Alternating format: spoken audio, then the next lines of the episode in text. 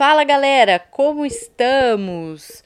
Bom, feliz a gente não tá, né? 100%, afinal, é, o Pan-Americano foi cancelado.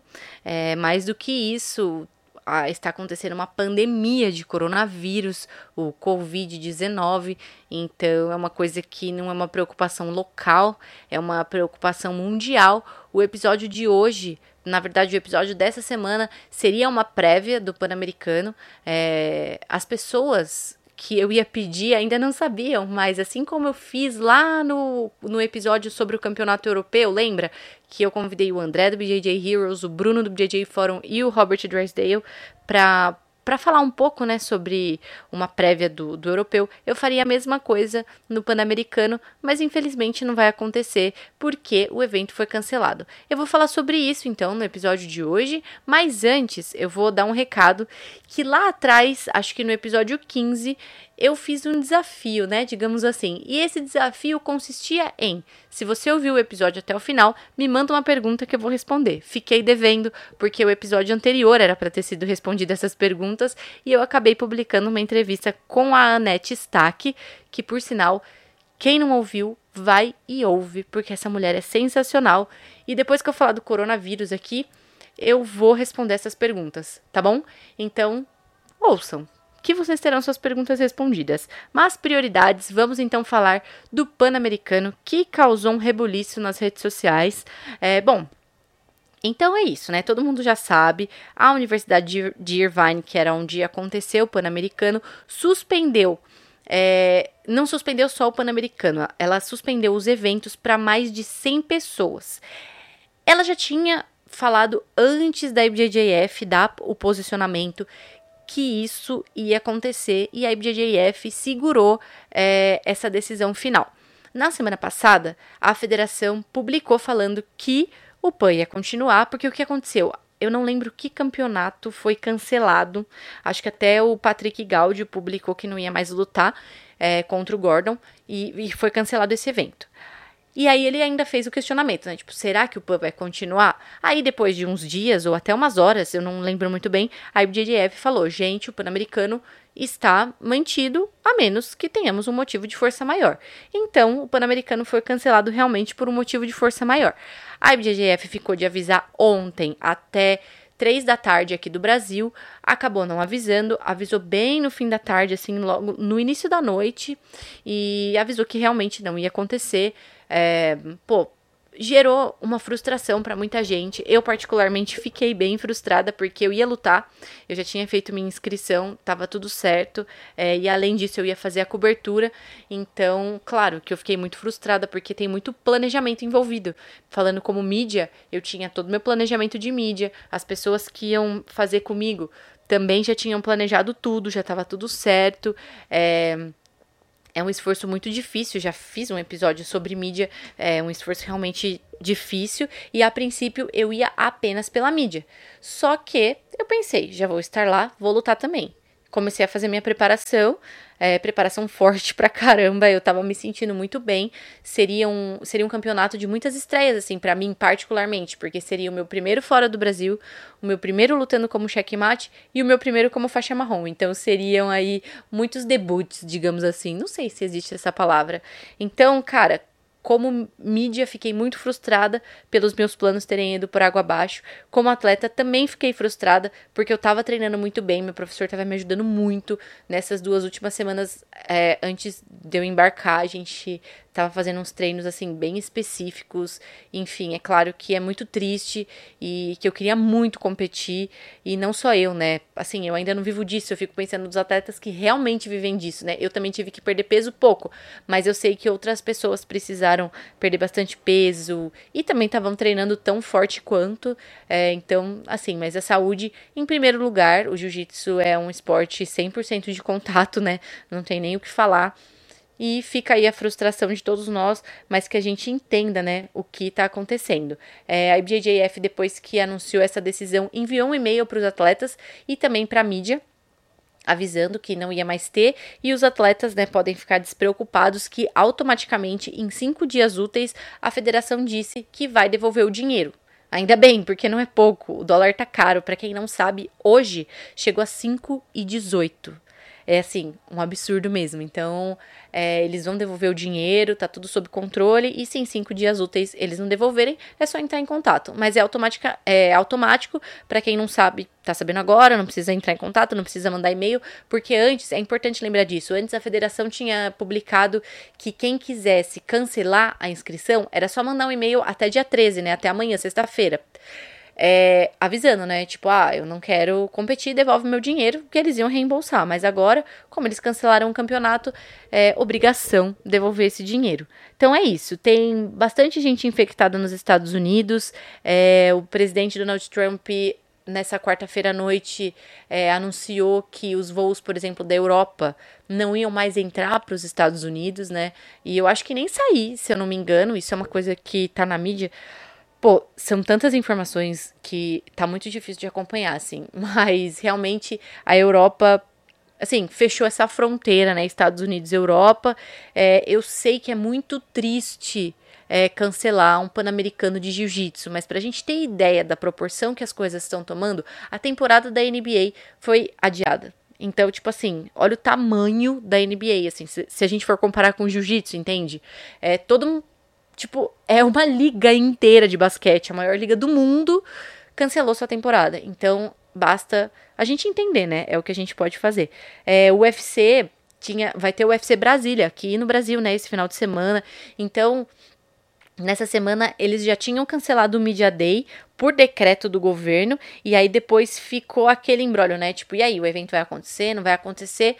Acabou que o evento vai acontecer, mas de portões fechados. Então, não vai ter torcida no UFC Brasília nesse final de semana.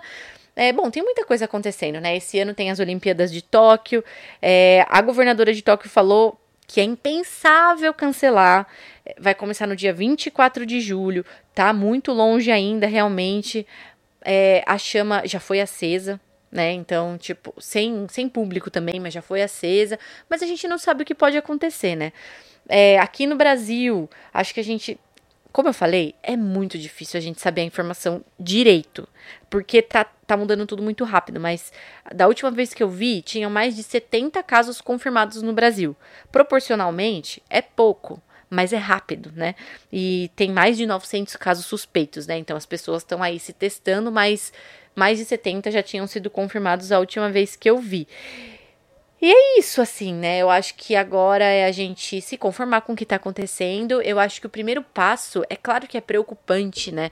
Porque a gente não sabe o que vai ser amanhã. Em poucas horas, na verdade, tudo pode mudar, né? Uma decisão de governo. Ah, o presidente do Brasil, Bolsonaro, é, o, o secretário dele testou positivo. Acho que vocês devem ter visto isso. Ele testou positivo para coronavírus e o presidente realizou um exame. Vai sair o resultado nessa sexta-feira. E aí? Se o Bolsonaro testa positivo, sabe? O que, que, que vai ser? Porque é um presidente, né? É a voz do, do país.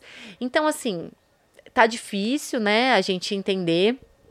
Mas é, o que eu queria falar mesmo é que a gente precisa fazer nossa parte. Claro que a gente precisa ficar preocupado e tudo mais, mas a gente não precisa entrar em pânico, né? Porque não é uma coisa que está nas nossas mãos. É, entrar em pânico não vai ajudar em nada. Na verdade, entrar em pânico vai fazer a gente ficar louco. Então, tipo, não entrar em pânico e fazer a nossa parte, né? Se lavar é, e é medida de higiene simples, né? Pelo amor de Deus, isso é uma coisa que a gente tem que fazer no dia a dia. Lavar as mãos é uma coisa que às vezes a gente esquece. Eu ando de transporte público, e aí? Tipo, eu preciso lavar a mão quando eu chego no trabalho, quando eu chego em casa. É uma coisa que eu não fazia e agora eu tô fazendo, inclusive comecei a fazer quando o vírus estourou lá na China, porque eu moro com a minha avó, né? Então minha avó já tocou o terror e falou: compra álcool em gel. E eu ficava tipo, nossa, que frescura, que frescura. Fui lá comprar o maldito álcool em gel, cheguei na farmácia simplesmente não tinha. então, assim, desde quando começou esse lance aí de coronavírus lá na China, eu já comprei o álcool em gel e agora é uma coisa que se tornou um hábito. Eu acho que se tornou até um vício, né? Mas é isso, a gente lavar a mão direitinho, usar álcool em gel, né? Já que a gente não tem como ficar lavando a mão, evitar, né, o contato próximo com as outras pessoas. Às vezes a gente tem mania de dar beijo, de dar abraço, de ficar dando a mão o tempo todo, assim, para cumprimentar. Tipo, pô, beleza, educação e tal, mas a gente tá passando por um, por um momento complicado. Claro que a gente não vai se isolar, né, numa redoma, mas ficar evitando, né, esse tipo de contato é interessante. E pelo amor de Deus, gente, esconde a boca pra espirrar e tossir. Tudo, todos os cuidados que a gente tem que tomar é muito básico, é muito básico. Se você não esconde a boca pra espirrar e tossir, meu Deus, sabe? E, e eu, tinha, eu vi uma orientação na internet que eles falam, não, não tosse e espirra na mão, porque aí você, tipo, a sua mão meu, nossa mão é muito suja, se você for pensar. A gente pega no celular, a gente pega nas pessoas, a gente pega, tipo, mochila, tudo a gente pega, né? Então, tipo, nossa mão é suja. Mas a gente não precisa espirrar na nossa mão, entendeu? E se espirrar na mão, beleza. Passa o alquinho, anda com o alquinho. Então é isso, medida simples que já é o mínimo que a gente tem que fazer na vida, não é só por causa do coronavírus. E, ah, sim, é, minha viagem para os Estados Unidos está programada, agora eu não sei o que eu vou fazer ainda. É, algumas companhias aéreas realmente elas se ofereceram para. Ah, você quer modificar o itinerário, data, tudo. Assim, ó, as, as companhias aéreas elas estão trabalhando em prol da gente, né? Porque fazer o quê? Tipo, vai dar prejuízo? Tudo tá dando prejuízo. É, mas assim, dá pra, dá pra ressarcir, sabe?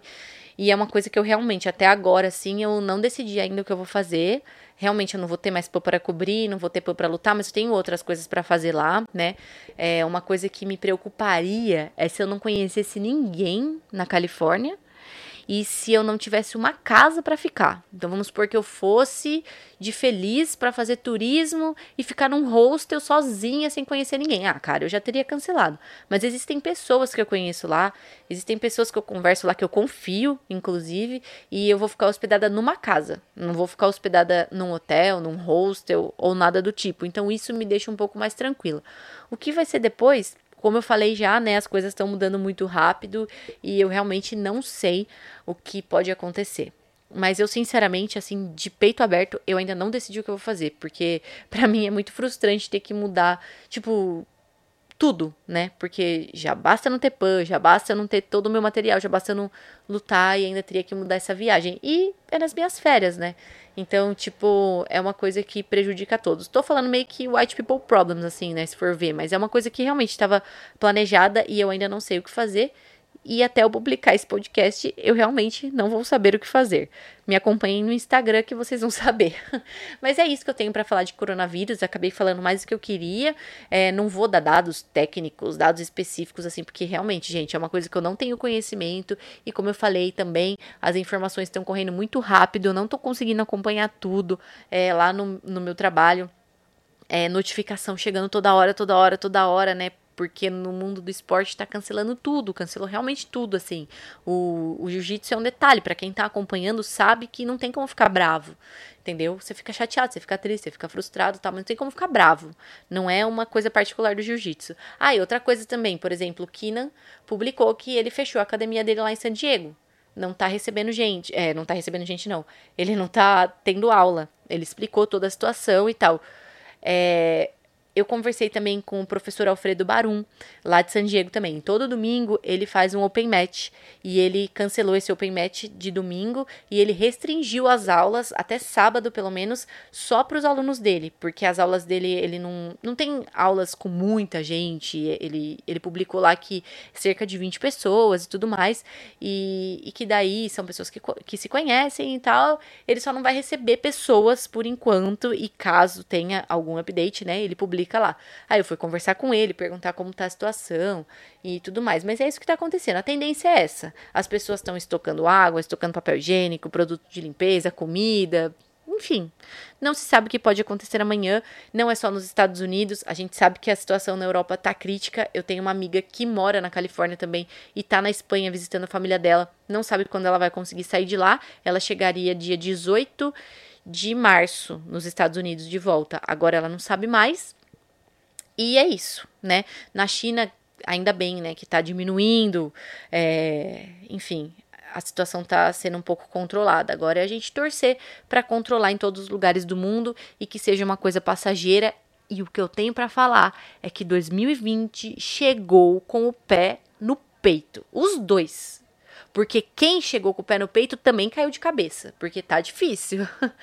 Mas é isso, gente. Então, Vamos às perguntas de vocês, né, para não ser um episódio totalmente triste, já que eu não tenho análise de pan-americano para fazer, vamos aproveitar e responder as perguntas. Então eu recebi algumas. Eu confesso que ficou difícil de acompanhar, porque algumas pessoas mandaram por comentário, outras pessoas mandaram no Jiu-Jitsu in Frames e outras mandaram no meu pessoal.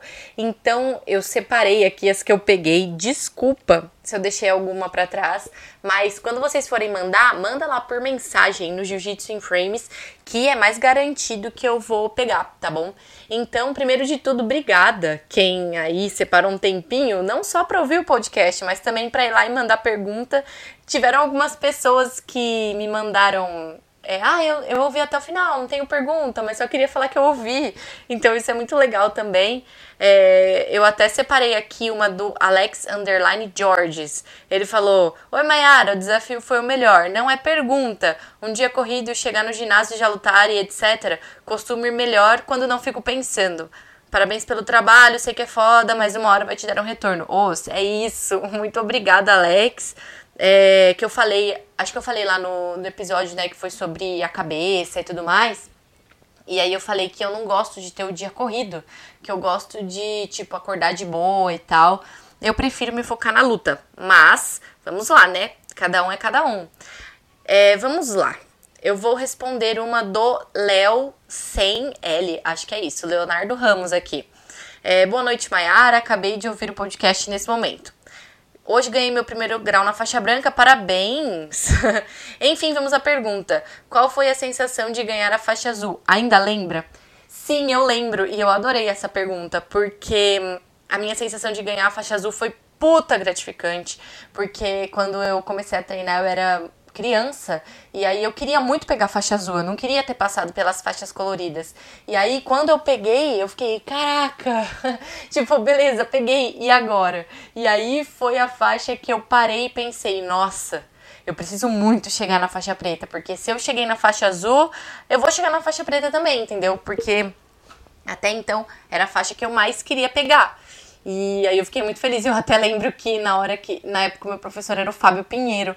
E aí eu lembro que ele foi chamar os alunos, né, e deixou a minha por último. E aí ele terminou de chamar os meninos assim e tipo, ah, falou aí. Então é isso. Daí meu olho encheu de lágrimas assim. Eu falei, meu Deus, como assim? Porque eu já sabia que eu ia pegar. É, ele, tinha, ele tinha avisado antes, né? Aí eu falei, meu Deus, como assim? Aí eles começaram a dar risada. E tipo, ah, achou que não ia pegar, que não sei o que. Nossa, juro, eu acho que eu fiquei branca e eu achei que eu ia chorar. Mas foi, foi um momento muito feliz, assim, para mim.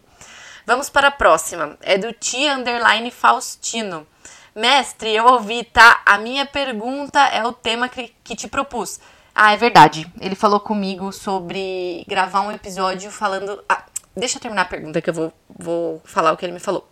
Por que tem gente que ainda enche o saco quando você vai visitar outra academia? Ele tinha dito sobre eu fazer um episódio falando de pessoas que é, pedem né, para o professor se podem visitar outra academia e o professor acha ruim.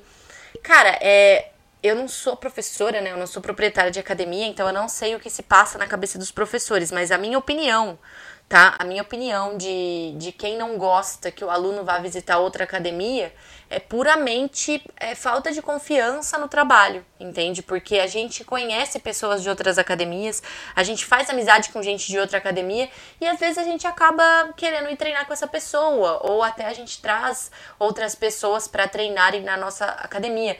E essa experiência é super legal, né? Uma troca de experiência. Eu, particularmente, não gosto de visitar outra academia é, sempre, porque eu tenho todo o meu treino planejado, assim, é, meu dia planejado, eu sou muito chata. Eu já até falei sobre isso aqui. Mas quando eu tenho oportunidade, eu gosto e tudo bem. Assim, né? Eu, eu acho que é importante você avisar o seu professor. É... Até acho chato a palavra pedir, né? Mas. Porque ninguém é dono de ninguém. Mas eu acho que por respeito você tem que conversar com seu professor, avisar que você tá indo. Óbvio que você tem que pedir a opinião e muito provavelmente ele vai liberar, entende? Se não libera, tem alguma coisa errada. Então, essa é a minha opinião. Claro que eu não vou cravar, né? não sei por que isso acontece, mas é isso que eu acho. O Danilo Vasconcelos 2 mandou aqui falando parabéns, muito obrigada. É, como você vê o corte de peso para os campeonatos de BJJ? Vejo muita gente pirando para baixar o peso porque tem que ficar na categoria de baixo, muitas vezes chega até debilitado para a luta. Eu particularmente não gosto de perder peso, tanto que no ano passado eu comecei a ganhar peso e mesmo estando abaixo da categoria de meio pesado, eu lutei de meio pesado. É, geralmente eu luto de médio. Eu não gosto de perder peso porque eu acho que é uma preocupação a mais pro atleta, sabe? Eu acho que o atleta precisa se concentrar para a luta, precisa fazer sua preparação física, seus treinos e tudo mais.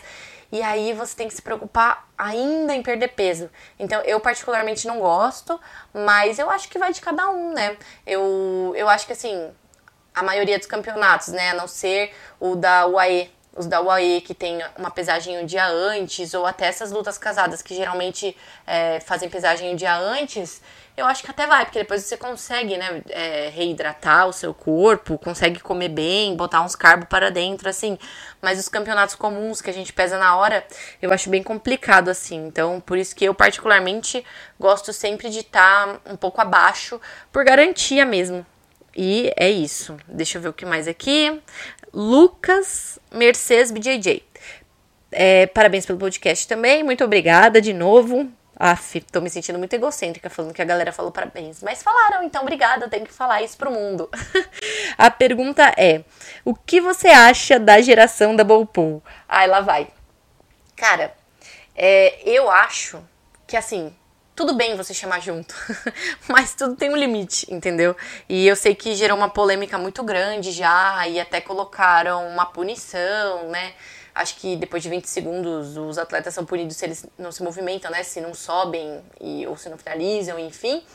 É, não sei ao certo, mas eu acho que assim, eu particularmente, quando eu vou lutar, muito provavelmente eu vou chamar na guarda, e muitas pessoas da minha categoria chamam na guarda também, mas eu não tenho muita paciência de, de ficar naquele lance de bunda no chão, sabe? Esperando acontecer alguma coisa. Então eu acho que tudo bem você chamar junto, não, tipo, porque acontece, sabe? Às vezes é o seu estilo de jogo e essa é a forma de você é, impor o seu jogo.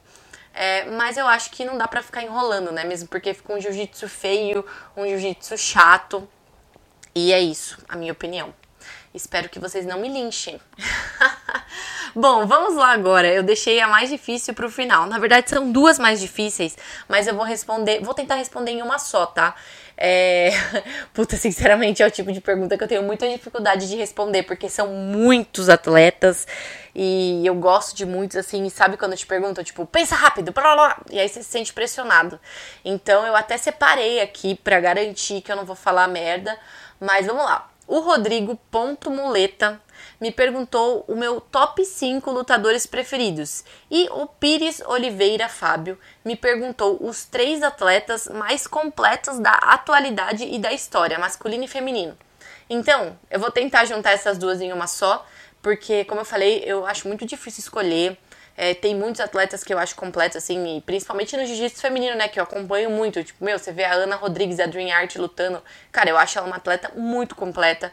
A Bia Basílio, da Almeida, ela também é uma atleta muito completa. Então, eu vejo muitas atletas muito completas hoje em dia, e muitos atletas também, né? Homens que estão chegando aí da, da nova geração. Mas é difícil citar, entende? Porque realmente são muitos. Mas eu vou colocar tudo no meu top 5 e aí eu vou discorrendo, tá bom? Então, talvez eu tenha dado uma roubada. Não sei se o Rodrigo quis dizer aqui cinco lutadores preferidos entre homens e mulheres. Então, eu vou falar cinco mulheres e cinco homens, fechou? Vamos lá. Não tô falando na ordem, tá bom? Eu, tô, eu coloquei aqui e é isso. É, bom, a Mackenzie, para mim, é uma porque eu sempre gostei muito de assistir ela lutar. Ela é uma atleta que ataca muito, ela vai mesmo pra finalizar, sabe? Ela é capaz de vencer atletas é, mais pesados. Eu acho que o jiu-jitsu dela é muito completo e também acho que vai dela ter treinado desde sempre. Sinto muita falta de ver ela é, lutando jiu-jitsu, né? Que agora ela tá lá no UFC. Vamos ver, ela em breve aí tá de volta. Teve um filhinho agora, uma filha, né? Mas gosto muito de ver a Mackenzie lutar. A Net Stack, acho que não só pelos sete títulos mundiais, não só pelos três títulos de ADCC, mas por tudo que ela representa para a história do jiu-jitsu feminino. Também gosto muito de ver a Bia Mesquita lutar. A Bia, cara, é uma atleta que, assim, com ela não tem ponto. É bizarro. É, é difícil ver ela não finalizar uma luta, assim. Então eu, eu dou muito valor para isso, assim. Eu acho incrível. Todas as lutas delas, assim, as lutas dela, acho incrível. Eu gosto muito de assistir a Luísa Monteiro lutar. E dessas, acho que foi a única atleta que eu tive é, a honra de treinar já lá na Atos. E assim, eu acho que a Luísa é muito forte. Ela hum, sempre foi muito guardeira, mas ela tem pô, ela tem passado muito bem. É, eu acho que ela tá numa fase muito boa e eu acho muito legal ver ela lutando assim com as atletas mais novas. Ela não é tipo velha, pelo amor de Deus, né? Porque parece que eu tô falando que ela é velha, mas ela tá aí há tanto tempo e ela tá lutando agora com as atletas que estão chegando agora. Eu lembro da luta dela com a Ana Rodrigues na, no final do King of Matches. E eu achei uma luta sensacional, assim. E eu acho que a Luísa, cara, ela nunca vai sair do meu top 5. e a Michelle Nicolini, eu acho que não tem como não falar dela. É, meu, é, também é uma atleta que deixou a gente meio órfã, né? Que tá, tá no MMA agora, mas, pô, oito vezes campeã mundial, sei lá quantas vezes campeã pan-americana. Isso fora os. Acho que ela ganhou quatro títulos mundial no Gui. É, cara, eu acho ela uma atleta, assim, sensacional. Fiquei triste quando ela aposentou dos tatames, mas é isso. Agora eu vou falar dos top 5 atletas homens. Antes que dê polêmica, eu vou já falar do Roger, cara. Não tem como não falar do Roger. Primeiro, é, eu vou ser muito sincera, não, o Roger eu não acompanhei a carreira dele 100%, mas eu acho que não tem como não falar do Roger, né? Eu acho que ele liquidou aí, se liquidou aí como o melhor de todos os tempos, e sim, ele está no meu top 5. É, Bochecha, ele particularmente é o, o atleta que eu mais gosto de ver lutar eu acho ele muito agressivo, assim. Eu acho que. Eu sempre falo isso e as pessoas às vezes me zoam, né? Mas eu acho que ele ganha a hora que ele quiser, obviamente, né? Já perdeu, todo mundo já perdeu na vida. Mas eu vejo que o Bochecha, às vezes, tipo, ele liga o turbo assim, ó, pum, na cabeça dele e de repente vai para cima, sabe? Então eu gosto muito de ver ele lutar. Rafael Mendes, eu também acho ele um dos melhores de todos os tempos. Ele, meu, eu acho que ele tem um jogo muito completo. Eu vejo muita gente questionando, é, mas nunca ganhou absoluto, que não sei o quê. Mas, cara, pra mim ele é, tipo, um dos melhores de todos os tempos. Não tem o que falar. Ele, cara, ele é muito inteligente, ele tá sempre pra frente. É, ele tá sempre os dois passos à frente, né? Que ele sempre fala que tem que estar. Tá ele realmente está sempre dois passos à frente e a gente vê que os alunos dele estão fazendo a mesma coisa, porque se você vê os alunos dele lutar, é igual. Então, para mim, Rafael Mendes também está no meu top 5. Lucas Lepre, eu acho que é mais ou menos a mesma coisa que eu tenho para falar do Lucas Lepre, é o que eu tenho para falar do Rafael Mendes. Acho que ele tem um jiu-jitsu super pra frente. Eu acho que ele é um atleta também muito agressivo, gosto muito de ver lutar e também está no meu top 5 e também o André Galvão que, cara, tá aí há tanto tempo no cenário competitivo, agora tá com 37 anos, é, mas assim, se dividiu muito bem entre lutar com kimono e lutar sem kimono, ele consegue ser bom nos dois e fazer tudo com maestria, assim, é, acho também muito agressivo, eu gosto de ver é, o André se preparar, né, para uma luta, gosto é, da mentalidade dele para uma luta, assim, sabe, ele é sempre muito confiante e tudo mais, e ele também está no meu top 5. Eu espero que eu tenha respondido. É, eu realmente não gosto. eu não gosto de falar desse tipo de coisa porque eu sei que eu deixo muitos para trás é, e às vezes é, pode ser que eu dê alguma opinião impopular e as pessoas não gostem e tal, mas é a minha opinião. E, gente, obrigada a todo mundo que mandou pergunta. E essas foram as minhas respostas. Se gostaram, obrigada. Se não gostaram, pode ir lá reclamar também. e pode mandar mais, gente, que sempre que for possível eu vou responder. Por hoje é isso, gente. Estarei de volta semana que vem eu conto se eu fui para os Estados Unidos, se eu não fui para os Estados Unidos, o que eu decidi, o que está sendo das minhas férias, o que estão sendo dos meus treinos. Por enquanto, aqui na academia, a gente está treinando normalmente. Eu espero que a gente continue, né? Porque eu espero que não chegue até a gente. Na verdade, eu queria que parasse, mas é um contágio muito rápido, né? Então, bom, a gente só espera que tudo se resolva o mais rápido possível. Não se esqueçam de lavar as mãos, de esconder a boca para tossir e espirrar. Higiene simples, limpa a casa, lava a roupa. e é isso, gente. Bom, sigam lá Jiu-Jitsu em Frames no Instagram. Se quiserem me seguir também, Mai com Y Munhoz com S, arroba Mai Munhoz no Instagram. Vocês podem ouvir os podcasts de qualquer plataforma que estão disponíveis na bio, tanto do meu Instagram quanto do Jiu-Jitsu em Frames. Se vocês quiserem mandar pergunta, vontade, divulgue, divulguem para os amigos, podem mandar sugestão, porque eu adoro receber sugestão. E é isso. Até semana. Ah, espera, até semana que vem não. Meu canal do YouTube tá muito fraco. Sério, eu sei, eu sei que eu tô publicando pouco. Eu tô dando um pouco de, de ênfase aqui pros podcasts, que é uma parada que eu gostei muito de fazer. Mas é inaceitável que vocês não estejam assistindo um pouquinho das, da entrevista com a Anete. Pelo amor de Deus. Vai lá assistir. Tem entrevista com a Anete, tem entrevista com a Karen Antunes, tem entrevista com a Levieira, tem entrevista com a Júlia Bocher, tem entrevista com a André Galvão, Angélica Galvão, Irmãos Mendes, tem entrevista pra caramba. Vai lá, se inscreve, que se eu for para os Estados Unidos, vai ter mais conteúdo. eu acho que aí vai ter mais conteúdo em vídeo, se eu puder sair de casa, claro, do que em áudio. Então, vai lá, se inscreve, fica de olho, que logo mais vai ter novidade. E é isso, gente. Obrigada, até a semana que vem. Tchau!